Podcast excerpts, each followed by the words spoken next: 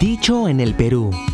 Llega a ustedes gracias a los estímulos económicos para la cultura 2021 del Ministerio de Cultura y a Sabar, Corporación Logística. Nuestro feminismo es dulce y tranquilo. Reivindica solo el derecho de pensar, de escribir, de trabajar. Carolina Freire de Jaimes en 1910. Hola, te saluda Luis Enrique Cam. La poetisa y escritora Carolina Freire de Jaimes nació en la heroica ciudad de Tacna el 4 de enero de 1844. Fue hija de Andrés Freire y Juan Arias. Tacna en aquellos años era una ciudad próspera e ilustrada. Gracias a las exportaciones del guano y al comercio de la plata que venía del Potosí, la ciudad se modernizó de forma rápida con la construcción del ferrocarril y una línea de telégrafo hacia el puerto de Arica. La ciudad heroica fue la segunda localidad después de Lima en contar con alumbrado público de gas y servicios de agua por tuberías.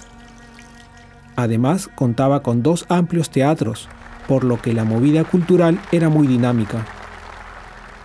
En este ambiente, cuando solo tenía 11 años de vida, Carolina Freire publicó sus primeros versos en la revista La Bella Tagneña, fundada por su padre en 1855.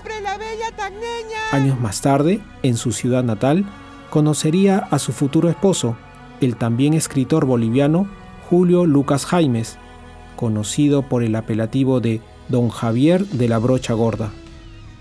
Los Jaimes Freire formarían un hogar con siete hijos.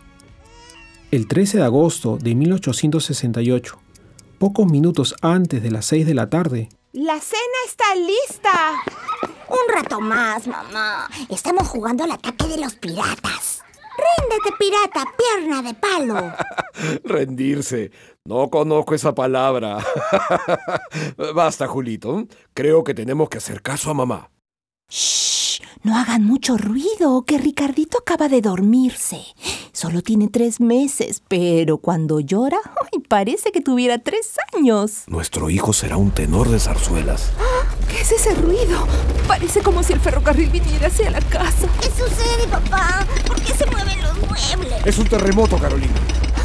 Dios mío. ¡Apura, Carolina! Salgamos de la casa rápido. ¡Ven, Julito! ¡Papá! ¡Ricardito!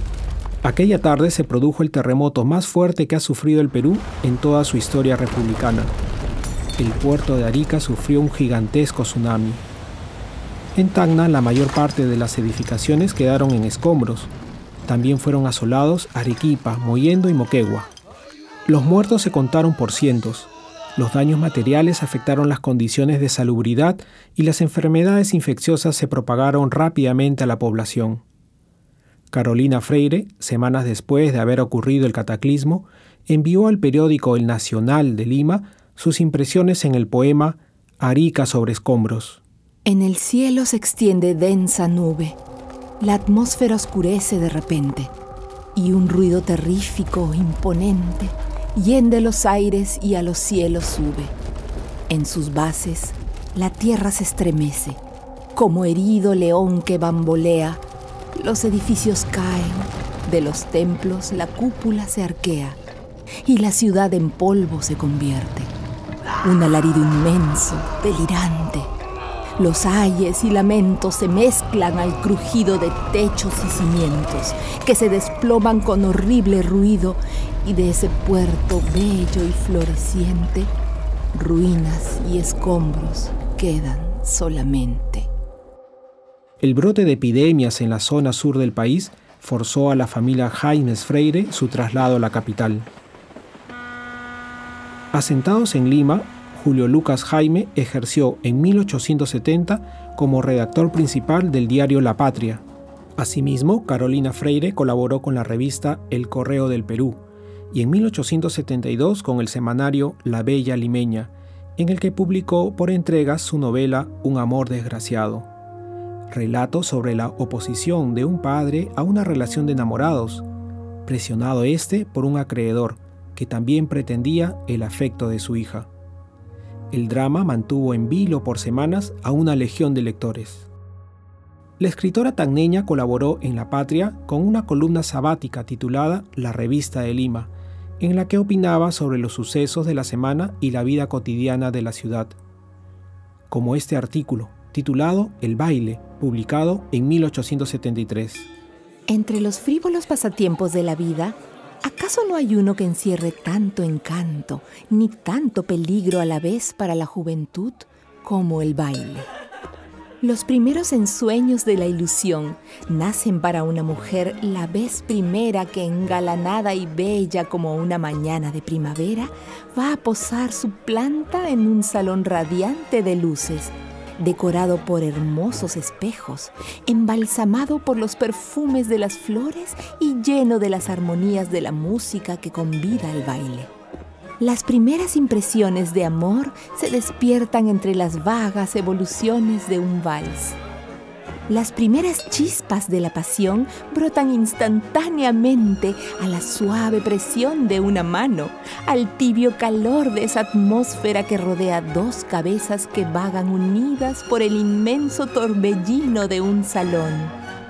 ¿Cuántas ideas bullen en la imaginación en medio de un baile? cuántos ensueños recrean la fantasía. Hay verdadero peligro para el candor, por más que se califique esta diversión como la más inocente, por más que se crea que es uno de los pasatiempos más insignificantes. Acostumbramos preservar a la mujer hasta cierta época de las tentaciones de la vida. Rodeamos su pensamiento de una atmósfera de pureza, presentamos a su vista ejemplos de ingenuidad, de inocencia, de virtud, y el primer espectáculo que contempla al pisar el umbral del mundo es la lucha de las pasiones, la tentación vestida de oropeles, los sueños del amor idealizados por el placer. En mayo de 1874, Carolina Freire fundó, junto a Juana Manuela Gorriti, el semanario El Álbum, primera revista hecha por mujeres para mujeres en el Perú. La publicación contaba con secciones de literatura, bellas artes, educación, teatro, modas y un espacio reservado para anuncios económicos. La escritora tagneña colaboraba con breves cuentos, poesía, ensayos, episodios históricos. En este espacio promovió la emancipación y educación femenina. No basta que la mujer esté sobre el altar en el templo de la familia. Es menester además que el prestigio de su belleza, de su espíritu o de su corazón traspase los límites de aquel imperio y vaya a reflejarse como una luz complementaria sobre la más vasta escena de toda la sociedad. En ese mismo año se incorporó al exclusivo Club Literario de Lima, grupo de tan solo 32 miembros en el que ella era la única mujer. En 1875 ofreció en el Club Literario una conferencia sobre la vida y obra de Flora Tristán, que fue considerada como la mejor del año por la que obtuvo una medalla de plata. Con motivo del primer concurso dramático nacional convocado por el presidente Mariano Ignacio Prado, en 1877, Carolina Freire escribió María de Bellido, drama histórico de cuatro actos y en verso, la obra fue premiada por la Municipalidad de Lima y editada en Tacna. Al estallar la Guerra del Pacífico en 1879, deploró las derrotas de las armas peruanas en el sur, en especial por lo sucedido en el campo del Alto de la Alianza. Tacna, suelo querido, cuna de mis padres, risueño oasis donde vi la luz primera cuál te hayas hoy entregado tal vez a bárbaras profanaciones, humillado, ocupados tus lares por una turba inculta, arrasados tus bellos campos, destruida tu naciente industria, eclipsado tu brillante porvenir. ¿Y tus hijos? ¿Y tus hijas?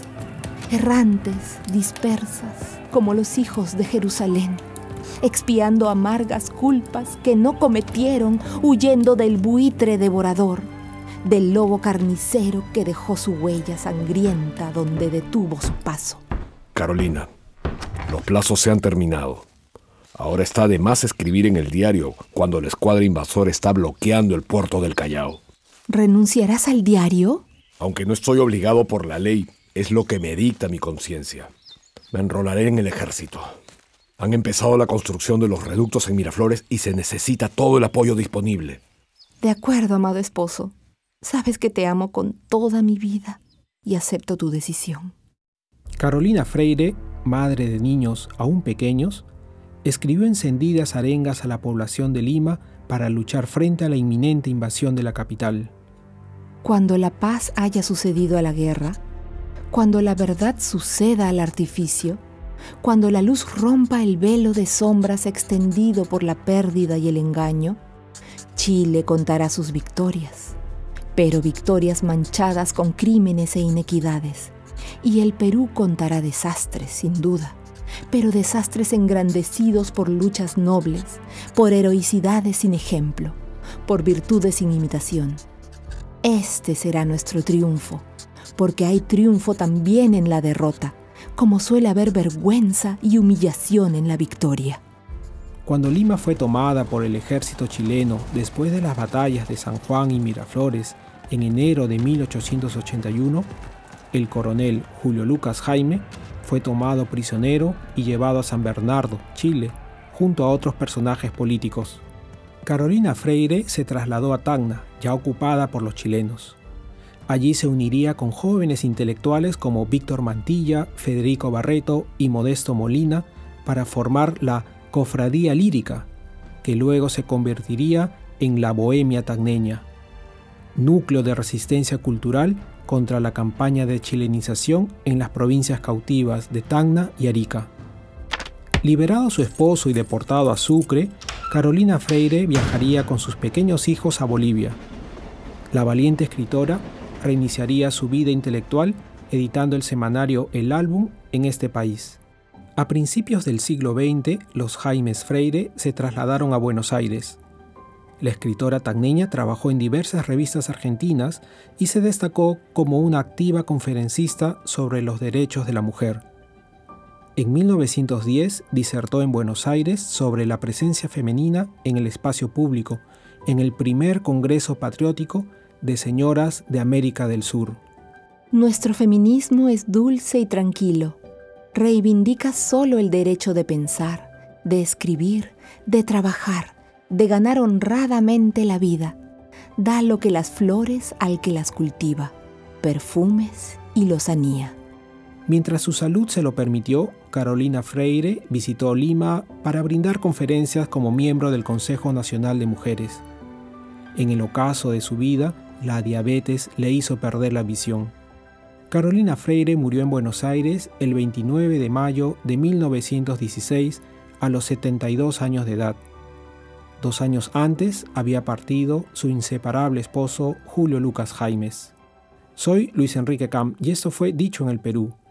Escucha otros episodios en www.dichoenelperú.pe o síguenos en nuestros canales de Spotify o YouTube. Nuestro feminismo es dulce y tranquilo. Reivindica solo el derecho de pensar, de escribir, de trabajar. Dicho en el Perú. Llegó a ustedes gracias a los estímulos económicos para la cultura 2021 del Ministerio de Cultura y a Sabar, Corporación Logística.